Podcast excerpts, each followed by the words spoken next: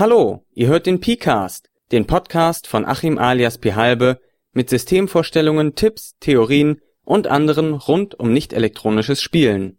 Zu finden unter pihalbe.org. Heute mehr als Spaß. Oder der Sinn des Spielens.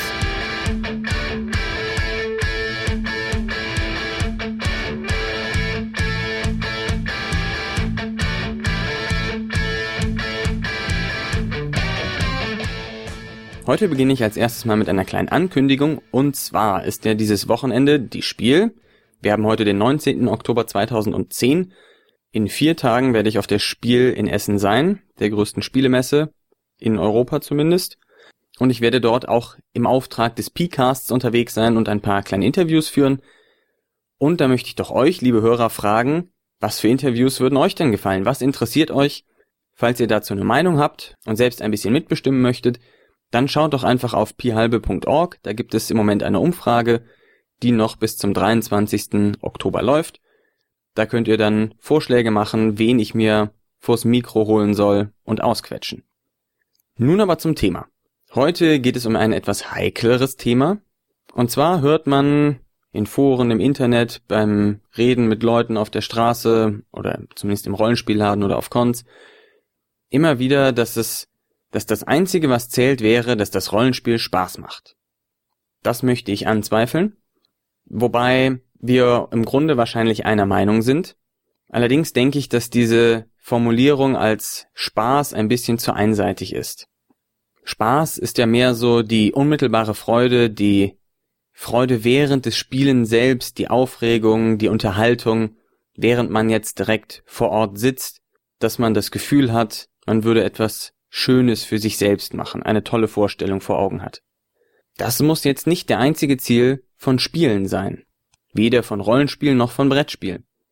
Rollenspiel kann auch mal vielleicht ein bisschen unangenehm, vielleicht manchmal langweilig oder auch mal anstrengend sein. Das muss nicht heißen, dass man schlechtes Rollenspiel oder schlechtes Brettspiel TM spielt, sondern das heißt einfach, dass man aus dem Spiel nicht so viel den direkten Spaß nimmt, sondern andere Dinge, die beim Spielen auch wichtig sind. Die Ziele, die es neben dem direkten Spaß beim Spielen geben kann, sind vielfältig, also man kann etwas erlernen wollen, man kann Denkmuster anregen, man kann Probleme mit anderen Leuten besprechen und bewältigen, man kann einen Perspektivwechsel durchführen, man kann verschiedene Möglichkeiten ausprobieren, die man im echten Leben nicht hat. Man kann jemand anderem eine gute Zeit bieten wollen. Man kann die anderen Leute näher kennenlernen wollen und man kann jenseits von Tabus blicken. Und ich bin mir sicher, es gibt noch viele, viele, viele weitere Sachen, die man auf diese Liste von Dingen setzen könnte, die nützliche Effekte beziehungsweise Ziele beim Spiel, sei es beim Brettspiel, beim Rollenspiel, beim Tabletop-Spiel, beim LARP oder anderem sein können. Wenn man sich das auch anguckt, bei Kindern, wenn die spielen, ist es ja immer so, dass es eine Mischung aus ganz vielen dieser Dinge ist. Es geht gar nicht darum, dass das Kind sich für sich selbst irgendwie beschäftigt und Spaß an der Freude hat, sondern ich denke, dieses Spaß an der Freude haben ist eigentlich bei Kindern zumindest mehr ein Belohnungseffekt dafür, dass man spielt und damit die Dinge erreicht, die eben sonst noch auf dieser Liste stehen, die nämlich tatsächlich essentiell sind fürs Lernen, fürs Leben. Ich habe jetzt natürlich gesagt, Spaß muss nicht das einzige Ziel sein, aber man sollte auf jeden Fall über längere Zeit zumindest das Gefühl haben, wenigstens rückblickend, dass man seine Zeit nützlich und ansprechend verbracht hat. Also, dass man sich nicht dadurch gequält und gar nichts rausgenommen hat, sondern dass man denkt, naja, gut, es war vielleicht ein bisschen langweilig, aber dafür habe ich den und den jetzt seine coole Kampagne spielen lassen oder was weiß ich. Das ist ja auch was. Man sollte also schon das Gefühl haben nachher, jupp, das hat mir was gebracht. Für mich persönlich, als Unterhaltung, in Hinsicht auf Beziehungen oder was auch immer. Jetzt möchte ich noch einmal kurz durch diese Liste durchgehen und Beispiele dafür bringen, wie diese Ziele in Spielen realisiert werden, die ich gerade aufgelistet habe. Fangen wir zum Beispiel an bei etwas lernen. Im Rollenspiel könnte man das zum Beispiel machen, indem man ein Abenteuer spielt, in dem sehr viel auf, sagen wir mal, primitive Kryptographie eingegangen wird, in dem die Spielercharaktere irgendwelche geheimen Botschaften und Passagen entziffern müssen und dadurch etwas über Kryptographie lernen. Ist ein Beispiel. Ist ein Beispiel, was sicherlich ab und zu mal vorkommt. Ein anderes Beispiel wäre, dass man in einem Cyberpunk-Setting spielt und dort eben sich mit der Architektur von Computernetzwerken auseinandersetzt. Ist sicherlich auch nicht so ungewöhnlich. Das ist jetzt sehr mathematisch, technisch fokussiert, aber da gibt es auch Beispiele in ganz andere Richtungen. Zum Beispiel die Aufarbeitung historischer Ereignisse. Sowohl Rollenspiele als auch Brettspiele eignen sich dafür, um historische Ereignisse darzustellen, um die Leute ein wenig nachfühlen lassen, nachempfinden lassen, wie es damals in dieser Zeit gewesen ist, was die Leute sich bei bestimmten Umbrüchen, Umwälzungen gedacht haben, wieso sie gehandelt haben, wie sie gehandelt haben. Dazu kommen wir auch noch später, zu dem Perspektivwechsel. Das nächste, was ich gesagt hatte als Ziel beim Spielen, war Denkmuster anregen. Also bestimmte Routinen in den Kopf zu bekommen. Das ist zum Beispiel ganz klar bei strategischen Tabletops der Fall, wo man sich überlegt, wie man seine Truppen am besten positioniert, wie man taktisch vorgeht, um die besten Chancen zu haben, das Spiel zu überstehen und möglichst viele seiner Einheiten mit in die nächste Runde zu bringen und was weiß ich nicht alles. Da wird also direkt taktisches Denken angeregt durch das Spiel. Und taktisches Denken, was eben zwar auf dieses Spiel selbst fokussiert ist, aber sicherlich auch in anderen Bereichen dann angewendet werden kann. Oder schauen wir uns narrative Spiele an, also ganz viele Independent-Rollenspiele, die vor allem auf das Erzählen einer Geschichte und weniger an das Erleben einer Figur abzielen. Da lernt man eben, wie man dramaturgisch eine Geschichte aufbaut, wie man geschickt Wendungen in eine Geschichte einflechtet, wie man ansprechende, interessante Charaktere erstellt und so weiter und so fort. Also Dinge, die man vielleicht auch, sagen wir, zum Schreiben von Prosa gebrauchen kann. Ihr werdet gemerkt haben, dieses etwas Lernen und dieses Denkmuster anregen, das überschneidet sich ein bisschen. Alle diese Teile überschneiden sich mehr oder weniger stark mit anderen dieser netten Nebeneffekte oder Haupteffekte vielleicht sogar des Spielens. Kommen wir also zum nächsten. Probleme besprechen. Wenn man jetzt nicht gerade zu einem Psychologen gehen möchte, können Spiele eine interessante Möglichkeit sein, um mit anderen Leuten, mit denen man entweder sehr gut vertraut ist oder gar nicht vertraut ist, ich denke, das sind die beiden Fälle, in denen sich das anbietet, bei Halbvertrauten könnte das vielleicht unangenehm sein, bei denen man mit solchen Leuten die eigenen Probleme aus einer anderen Perspektive besprechen kann. Wobei Probleme jetzt zum Beispiel heißen kann, Dinge in der Vergangenheit, die man noch nicht so richtig bewältigt hat, über die man sich mal aussprechen will, sich das aber nicht im direkten Gespräch von Person zu Person traut, sondern wo das Spiel eine Brücke bildet, das Ganze eben besprechen zu können.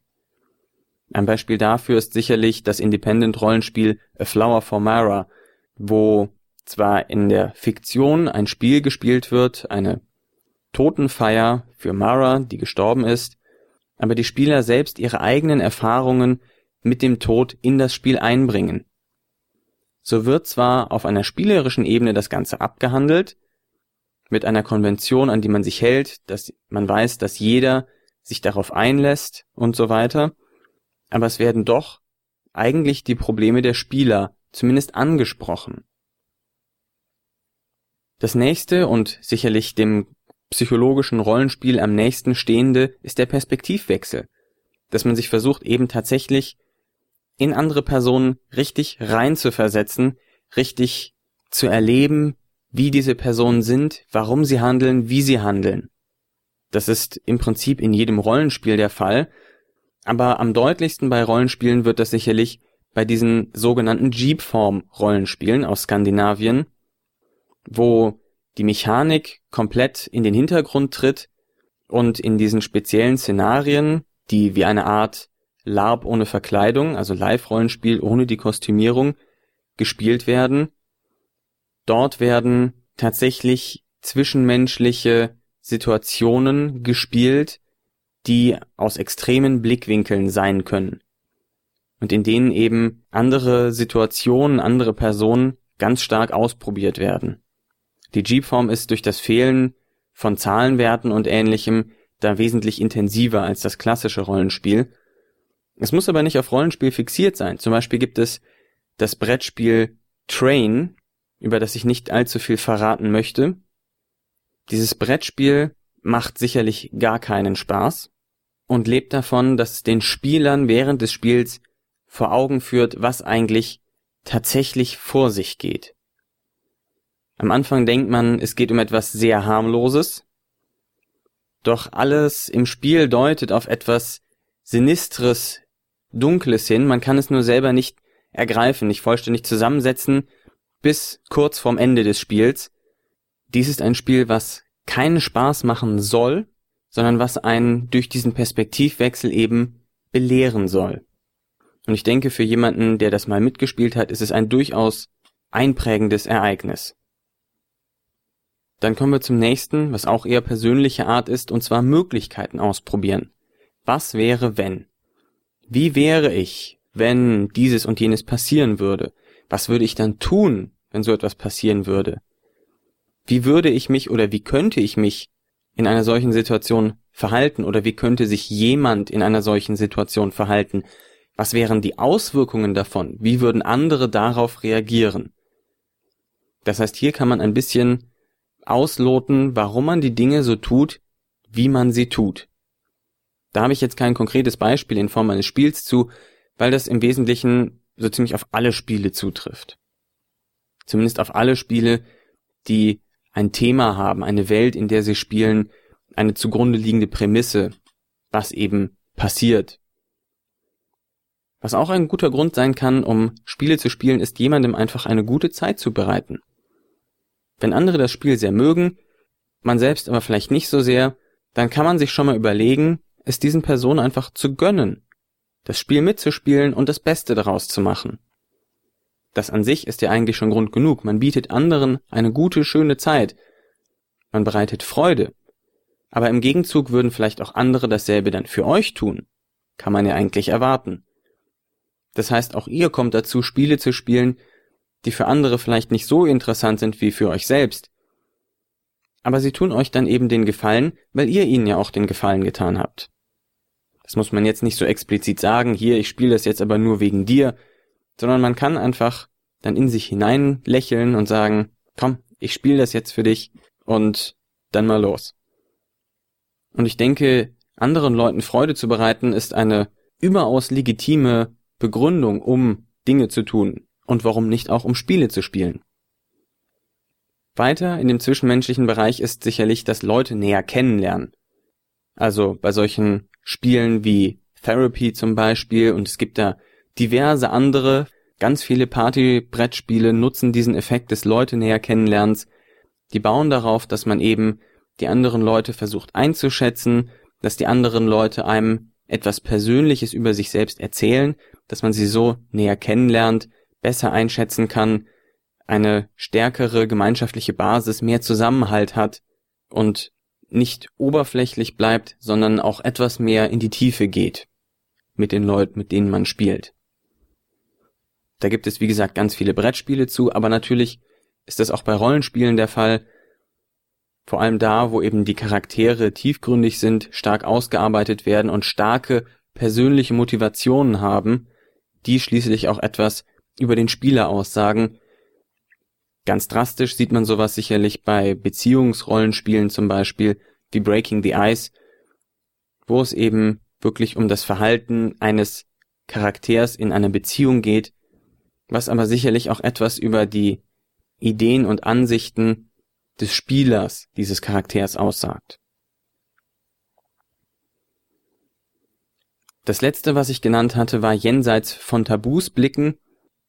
Das heißt, man kann durch die Spiele, durch diesen Filter, diese rosarote Sonnenbrille des Spiels, kann man versuchen, hinter Tabus zu blicken, zu sehen, warum es diese Tabus gibt was wäre, wenn diese Tabus nicht existieren würden und wie sich diese Tabus auf unsere Gesellschaft auswirken und ähnliches.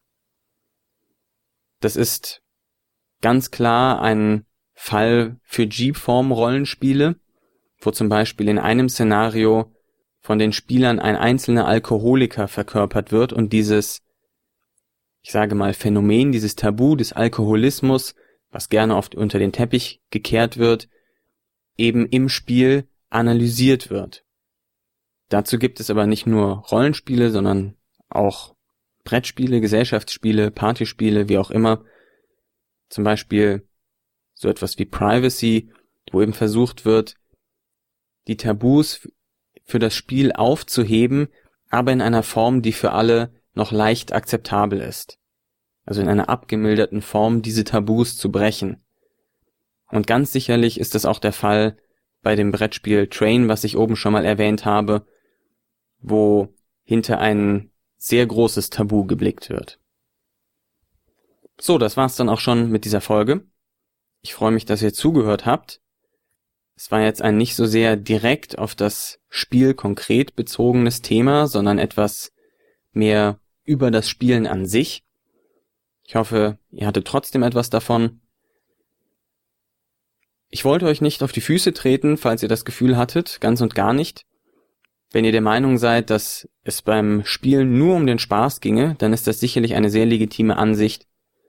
Für mich persönlich steckt da allerdings noch viel mehr hinter und ich nehme noch auf vielen anderen Ebenen etwas aus dem Spiel heraus, was mich immer wieder dazu bringt, aufs Neue drauf loszuspielen. Falls ihr dazu Kritik habt oder Anmerkungen, falls ihr neue Punkte habt, die ich jetzt hier auf dieser Liste nicht gehabt habe, da gibt es sicherlich einige, freue ich mich, wenn ihr Kommentare hinterlasst oder mir eine E-Mail schreibt an achim.phalbe.org. Noch als kurze Erinnerung, dieses Wochenende findet die Spiel 2010 in Essen statt. Falls ihr Interesse an einem bestimmten Interview von der Spiel habt, dann lasst es mich wissen. Geht auf pihalbe.org und nehmt an der aktuellen Umfrage teil. Dann werdet ihr hören, was es auf der Spiel alles Neues gibt. Und ich melde mich dann bei euch in den Tagen nach der Spiel wieder mit einer neuen Folge des P-Casts. So long, vielen Dank fürs Zuhören und bis demnächst. So geht eine weitere Folge zu Ende. Ich freue mich über Kritik, Lob und Kommentare zur Folge auf pihalbe.org oder per E-Mail an pcast@pihalbe.org. Vielen Dank fürs Zuhören und bis demnächst.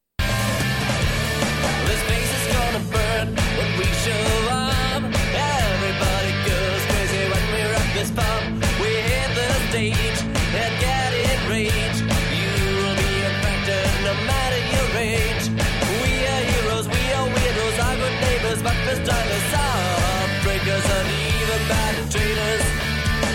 stop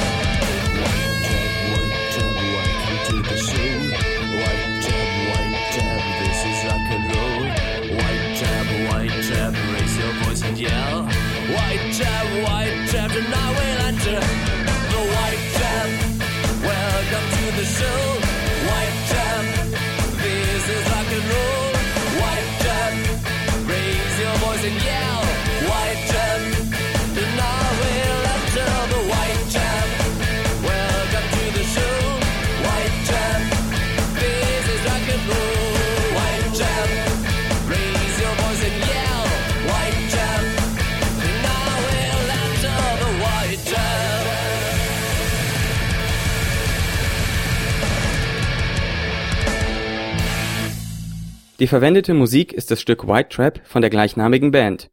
Zu finden unter www.whitetrap.de. Dieser Podcast steht unter einer deutschen Creative Commons Namensnennung Weitergabe unter gleichen Bedingungen 3.0 Unported Lizenz. Siehe creativecommons.org